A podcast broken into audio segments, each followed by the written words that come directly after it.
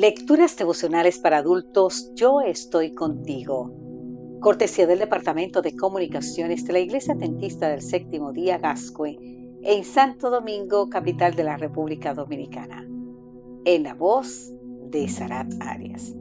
Hoy, 8 de enero, transformados de gloria en gloria. En el libro de Segunda de Corintios, capítulo 3, versículo 18, nos dice, somos transformados de gloria en gloria, en su misma imagen, por la acción del Espíritu del Señor. La psicóloga Olga Chelnokova afirma que nosotros sentimos curiosidad por los rostros de los demás, porque en ellos leemos su historia y evaluamos su valor estético.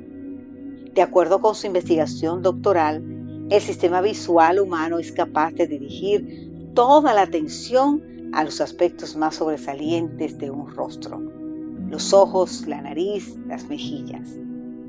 La importancia de que los ojos en nuestra evaluación de los demás, agrega, está bien documentada.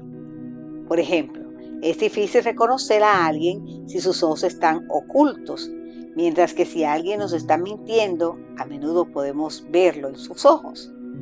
El estudio también reveló que mirar un rostro hermoso produce cambios en nosotros y nos proporciona una gran sensación de placer. El samista dijo, una sola cosa le pido al Señor y es lo único que persigo. Habitar en la casa del Señor todos los días de mi vida para contemplar la hermosura del Señor y recrearme en su templo.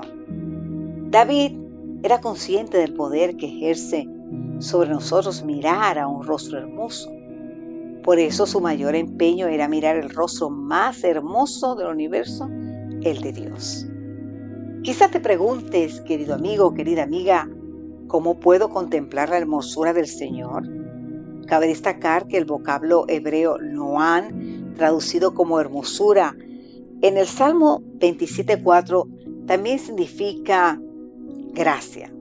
Te recomiendo ver también el Salmo 90.17 y Zacarías 11.7. Limpio y suave.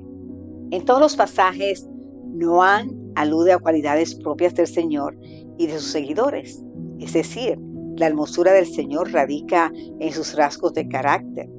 Su belleza lo hace distinto entre diez mil. Cantares 5.10. Como el salmista podemos mirar a Cristo y decirle, eres más hermoso. Salmos 45, 2. Esa contemplación de la belleza divina surtirá un efecto transformador en nosotros. Por tanto, nosotros todos mirando con el rostro descubierto y reflejando como un espejo la gloria del Señor, somos transformados de gloria en gloria en su misma imagen, por la acción del Espíritu del Señor.